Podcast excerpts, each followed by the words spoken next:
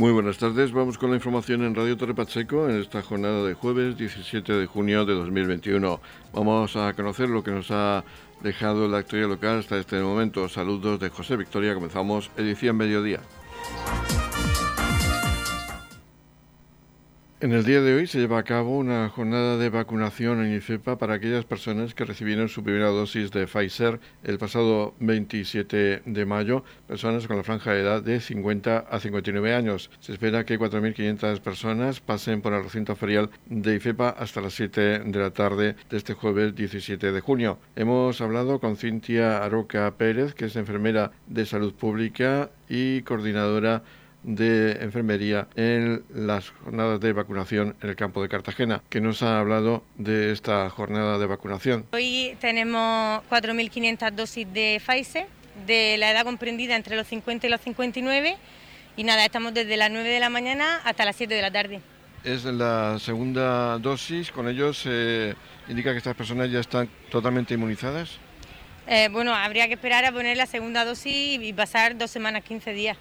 ¿Ya se puede obtener el pasaporte sanitario para poder viajar? Sí, desde esta mañana creo que están funcionando ya para recibir los, pasaportes de la vacuna del COVID. O sea que ya la persona que, se vacune hoy de su segunda dosis puede, puede pedirlo. Pues todos los, bueno, los administrativos siempre preguntan si la persona ha pasado el COVID, si no, y luego cuando llegan a la zona de enfermería también, o sea, pasan un control y se les pregunta a todos también. ¿Cuántas personas, sanitarios y administrativos hay aquí en esta jornada? Pues en esta jornada de Torre Pacheco de hoy contamos con nueve administrativos, dos técnicos, que vienen dos equipos del 061, uno que está de refuerzo y otro que es de guardia de 24 horas, y luego aparte pues tenemos a las enfermeras del Servicio Murciano de Salud. Cuando se terminen los de 40-49, pues a las dos semanas o así, pues empezarán los de 30-39. Yo creo que para principios de julio, a mediados o así. El alcalde de Torre Pacheco, Antonio León, se ha referido a la franja de edad entre 50 y 59 años que culminaba hoy con su vacunación y se suma ya a las franjas de edad mayores de 60 años que también llevan su dosis completada. Bueno, pues vamos cerrando ya, a partir de 50 años prácticamente toda la población estaría vacunada. Todavía nos queda una franja de 60 y 69 que tienen que recibir una segunda dosis el, 1 de julio y también el 4 de agosto, una pequeña franja que quedó ahí. Y también hay que decir que todas aquellas personas mayores de 50 que no han completado su, que no han completado, no han podido ser vacunadas por algún motivo, porque no han podido venir, porque algún error en la cita o lo que sea, que tienen que hacerlo a través del centro de salud. El centro de salud se va a hacer por todo ese barrio de personas mayores de 50 que no, que no han sido vacunadas.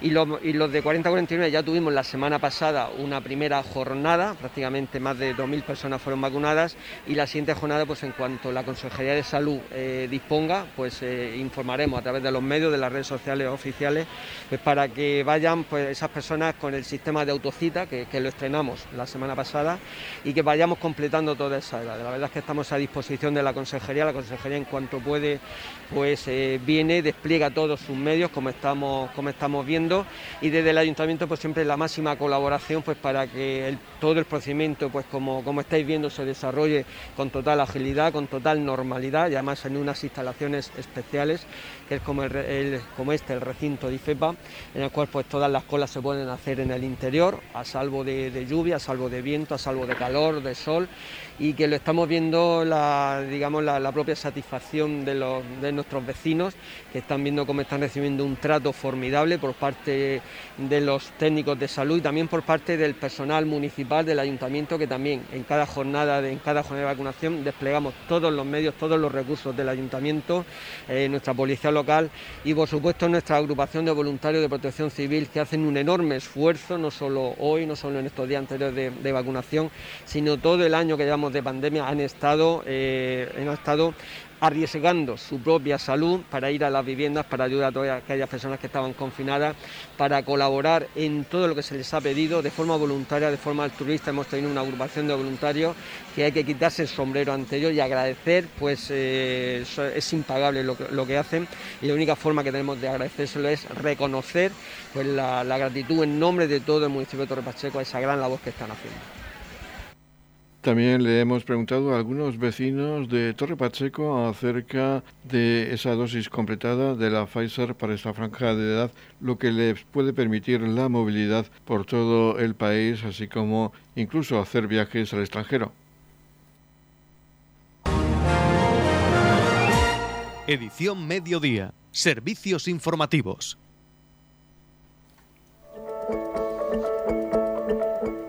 En la noticia agrícola del día vamos a hablar hoy de la Comisión Central de Explotación del Acueducto Tajo Segura que ha autorizado trasvasar durante el mes de junio un total de 38 hectómetros cúbicos. Dado que los embalses de cabecera de la cuenca cedente entre Peñas y Buendía se encuentran en situación de nivel 2, esta transferencia se aplica con carácter automático. Esta situación cambiará próximamente dado que el estado de tramitación de la modificación de las reglas de explotación del trasvase está en su última fase antes de su aprobación definitiva, según apunta el Ministerio para la Transición Ecológica y el Reto Demográfico. En la reunión se ha presentado, como es habitual, el informe de situación que elabora el CEDEX y que ha sido tomada en consideración por la Comisión. Dicho informe indica que a 1 de junio de 2021 el volumen de agua envasada en Entrepeñas y Buendía era de 818,2 hectómetros cúbicos y teniendo en cuenta que queda aún un volumen pendiente de trasvasar de 74,8 hectómetros cúbicos, da como resultado un volumen de embalse efectivo de 743,4 hectómetros cúbicos, superior al umbral de 673 hectómetros cúbicos que corresponde al límite de situación hidrológica excepcional para el mes de junio.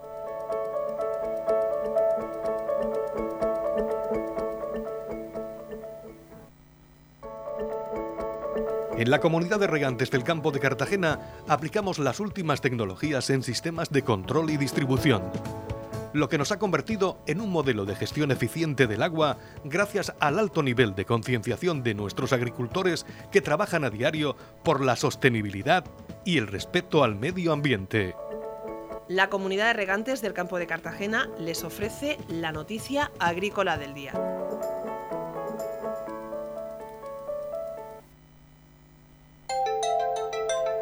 En la comunidad de regantes del campo de Cartagena aplicamos los últimos avances en innovación y desarrollo al servicio de una agricultura de regadío eficiente y respetuosa con nuestro entorno.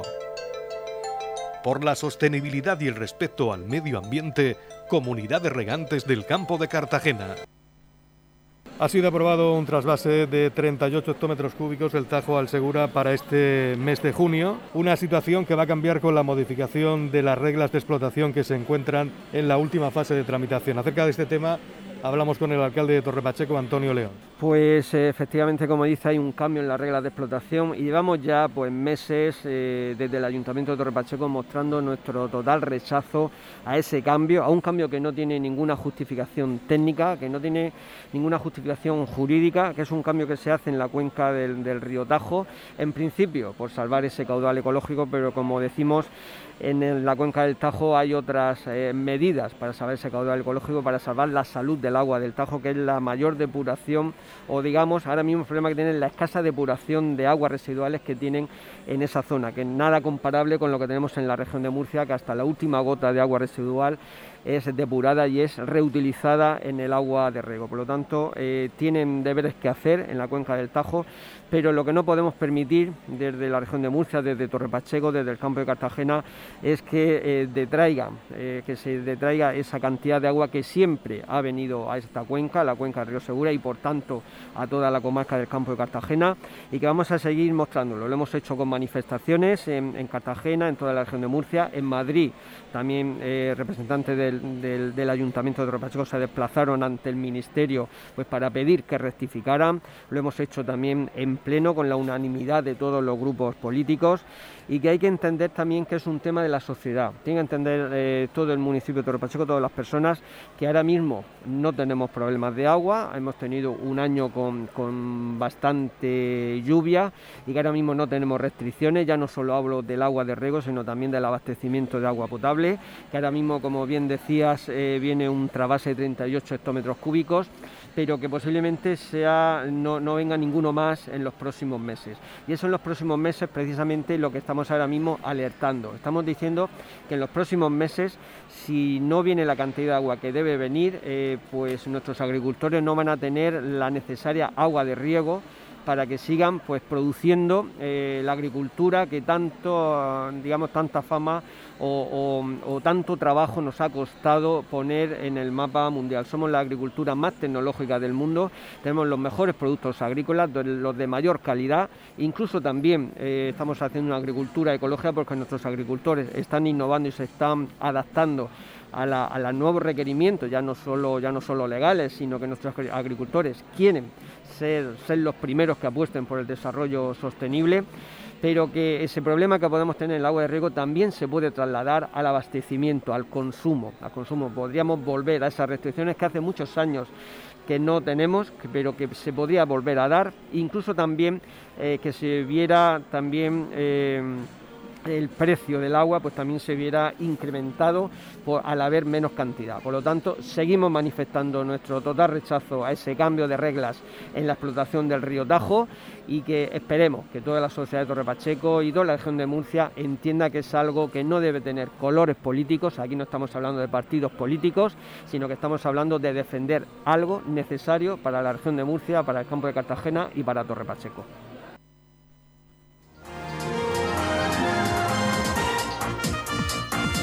Edición Mediodía, el pulso diario de la actualidad local. Equimur, el Salón Internacional de Caballos de Razas Puras de la región de Murcia, celebrará su vigésima quinta edición del 18 al 20 de junio. Reunirá a más de 150 ejemplares en las instalaciones de la yeguada Peña de Béjar, en Puerto Lumbreras, debido a las circunstancias especiales sanitarias en las que todavía nos encontramos, cumpliéndose de esta forma todos los requerimientos inherentes a salud pública. Además, el certamen se realiza también como homenaje a la importante labor en este sector de José Conesa, fundador de esta yeguada Equimur tendrá así lugar en un recinto totalmente abierto y el que tendrá solamente acceso los profesionales de este sector. Dentro del certamen se celebra el concurso morfológico de pura raza española, eje principal de esta muestra, y en el que van a participar más de 100 caballos de ganaderías tan importantes como Yeguada El Molino de Murcia, Yeguada Juan Martos de Almería, Ganadería Jocha de Costa Rica, Yeguada Batam de México, Yeguada Más Relat de Barcelona, Yeguadas Évalo, Domenech, Martet, Bardemar, Dasinia y Sesdeus de Baleares, entre otras. La inauguración oficial se llevará a cabo el viernes 18 de junio a las 12 horas en Puerto Lumbreras. Estamos repasando para usted la actualidad de nuestro municipio en edición mediodía. Se ha producido una visita al ecoparque de Torre Pacheco por parte de los alumnos del Colegio Nuestra Señora del Rosario, concretamente de alumnos de quinto de primaria. Escuchamos a la concejal de Parques y Jardines, María del Carmen Guillén Roca, quien nos habla de la importancia del reciclaje y sobre todo de adquirir esa costumbre de reciclar en edades tempranas. Bueno, y es importante evidentemente la concienciación y la concienciación empieza desde la niñez. Es eh, desde el ayuntamiento agradecer a todos los colegios, en este caso al Colegio del Rosario, pero ayer, eh, hace dos días estábamos en Dolores de Pacheco también haciendo una actividad en relación al reciclaje. Entonces, aprovechar y agradecer a toda la directiva de todos los colegios del municipio por su implicación en el tema del reciclaje. Radio Torre Pacheco, servicios informativos. Del 16 al 30 de junio es el plazo que se ha abierto para la matrícula de la Escuela Municipal de Danza en Torre Pacheco. Para hablarnos de este nuevo curso que se avecina, tenemos a la profesora de danza clásica Noelia Martínez. Noelia, un saludo. Hola, buenas tardes. Coméntanos qué novedades tenéis para este nuevo curso y sobre todo qué es lo que deben hacer para inscribirse aquellas personas o aquellos padres que deseen que sus hijos hagan el danza en Torre Pacheco. Pues sí, después de un año muy difícil, complicado, donde las actividades extraescolares y en concreto la danza clásica han estado paradas, hemos vuelto a, activar esta, esta actividad y, entonces se ha abierto este nuevo periodo para, para hacer nuevas inscripciones del 16 al 30 de junio. Hemos tenido la primera quincena de junio para renovar a nuestras antiguas alumnas y ahora pues se abre el plazo para, para que el nuevo alumnado eh, vuelva a entrar en, en el Centro de Artes Escénicas, en la Escuela de Danza Municipal. ¿Las inscripciones se van a realizar en el CAES o en el ayuntamiento? ¿Hay que desplazarse hasta el ayuntamiento? Sí, pues hay distintas maneras. Uno es dirigirse al CAES de 9 a 2 de la tarde, que vamos a estar allí. Eh, por otra parte está el ayuntamiento en el Departamento de Cultura, allí también se pueden recoger las inscripciones. Y si quieren recibir información, podemos enviársela directamente por email. Tienen que contactarnos a la escuela municipal, o sea, el email es escuela municipal danza ¿Y qué novedades tenéis para este año? Has hablado antes de, alumnas, tenemos el viejo reto de incorporar sobre todo a chicos en, esta escuela de danza. Pues sí, ese siempre ha sido un reto muy grande. Eh, realmente, eh, bueno, pues todos son siempre bienvenidos y, tenemos alumnos, hemos tenido muchos, hemos hecho muchas actuaciones. En el flamenco, además, es un cuadro donde los chicos eh, se lucen mucho y, y disfrutan, es una actividad muy bonita. Y bueno, pues se hace un llamamiento para todos los que se animen y todos ellos y ellas, por supuesto. Tenemos danza española, danza clásica y flamenco. Exactamente, sí, tenemos esas tres eh, especialidades y las impartimos desde los cuatro añitos, que es donde se abre eh, el plazo, o sea, donde empiezan las niñas, eh, las acogemos aquí en la escuela, hasta, bueno, pues niñas más mayores que tenemos de 15, 16, incluso llegamos a 17 años, sí, y un amplio abanico. Y si todo va bien, ¿las clases comenzarán en septiembre o octubre? Normalmente solemos empezar el 15 de septiembre. Em, ya están, están las escuelas en marcha y un poco se vuelve todo a la normalidad, a la rutina. Y no sé ahora mismo cómo cae el 15 de septiembre en cuanto a día de semana, eso será información que iremos dando, pero sobre la segunda quincena de septiembre estamos ya en marcha. Y aquellos alumnos que habéis eh, vuelto a, a rematricular, a, lo de rematricular, eh, se ha perdido un año, han ensayado en casa, ¿cómo lo han hecho? Pues ahora a la vuelta en las aulas veremos ese resultado, pero ha sido complicado para todos. Entonces han podido hacer en casa, estirarse, practicar un poquito, pero entendemos que, en cuanto empecemos eh, se pondrá en marcha motores, se calentará y, y seguro que nada están con su cuerpo en forma y la vuelta a la normalidad pues vamos a recordar que aquellas personas que deseen que sus hijos realicen esas clases de danza en Torre Pacheco, recordamos danza española, danza clásica y también flamenco, tienen hasta el día 30 de junio, pueden dirigirse al Centro de Artes Escénicas en horario de 9 a 2 de la tarde, también en Cultura, en el Ayuntamiento de Torre Pacheco y a través del correo el email escuela municipal danza arroba torrepacheco.es. Pues Noelia, muchísimas gracias por estar aquí informarnos sobre este nuevo curso que esperamos que esta vez sí sea presencial en Torre Pacheco. Eso esperamos, muchísimas gracias. Edición Mediodía, Servicios Informativos. Si desea estudiar idiomas o necesita un título oficial, la Escuela Oficial de Idiomas de San Javier y su extensión en Torre Pacheco ofrecen cursos anuales de inglés, francés y alemán a todos los niveles, clases de una o dos veces por semana con precios públicos. La solicitud de plaza es del 10 al 23 de junio. Tienen más información en eoisanjavier.org. Edición Mediodía, Noticias.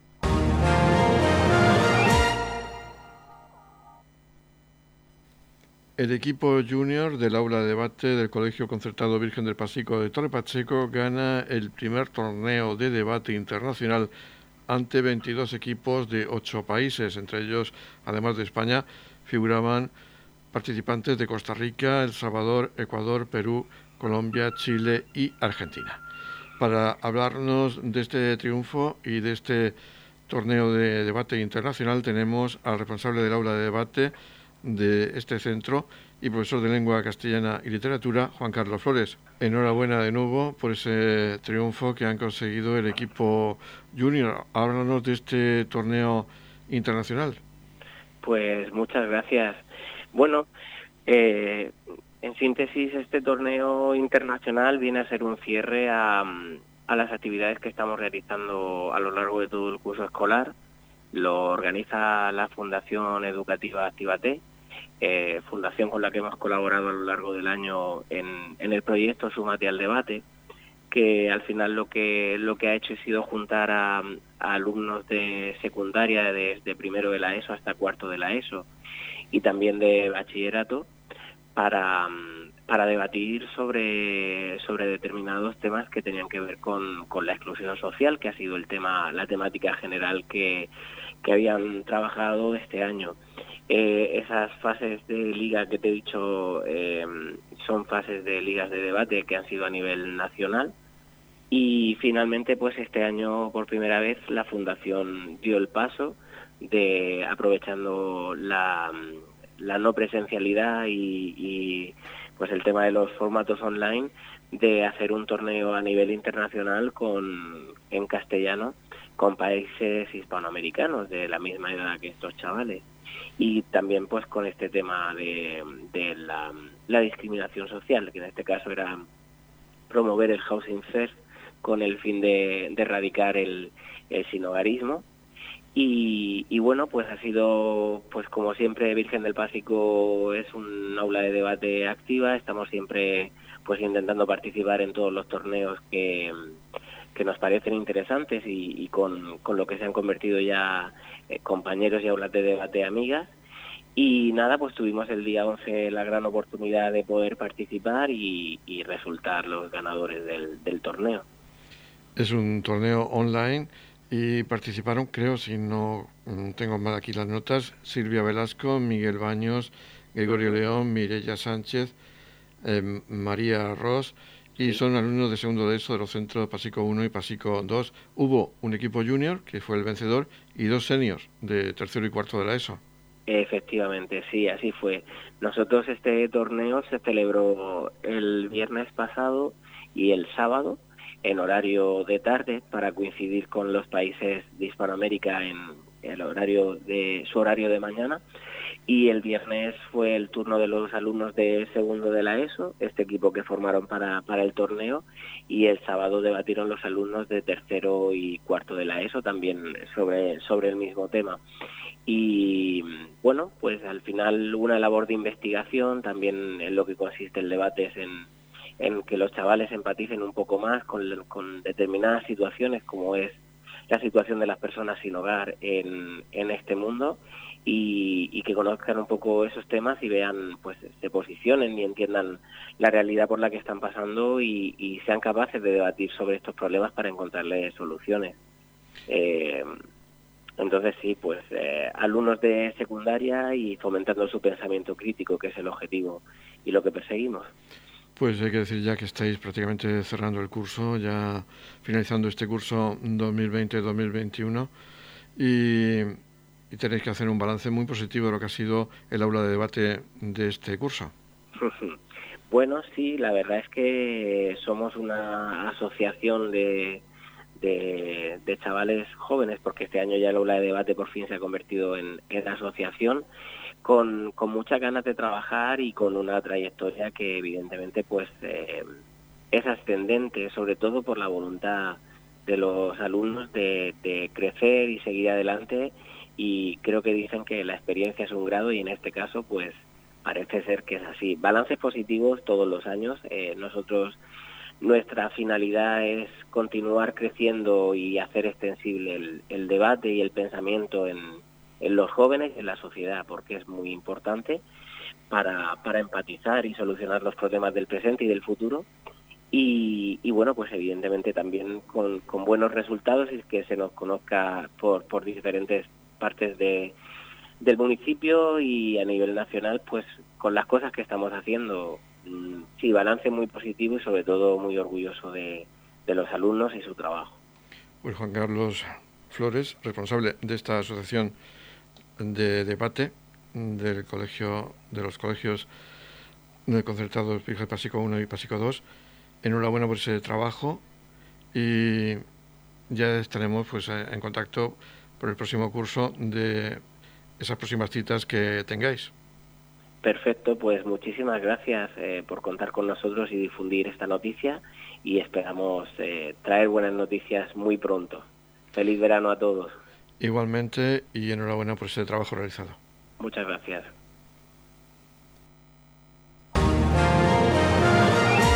Edición Mediodía, Servicios Informativos. En la comunidad de regantes del campo de Cartagena aplicamos los últimos avances en innovación y desarrollo al servicio de una agricultura de regadío eficiente y respetuosa con nuestro entorno. Por la sostenibilidad y el respeto al medio ambiente, Comunidad de Regantes del Campo de Cartagena.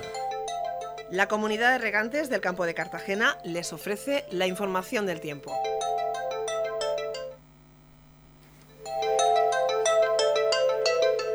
El tiempo previsto para hoy jueves 17 de junio de 2021 en la región de Murcia es de cielos nubosos con posibles chubascos, ocasionalmente acompañados de tormentas, sin descartar que sean fuertes en el interior, quedando poco nuboso por la tarde. Temperaturas en descenso, máximas de 28 grados en la capital de la región, 30 grados en el mar menor con mínimas de 19 grados y en el campo de Cartagena máximas de 27 grados con mínimas de 21 grados.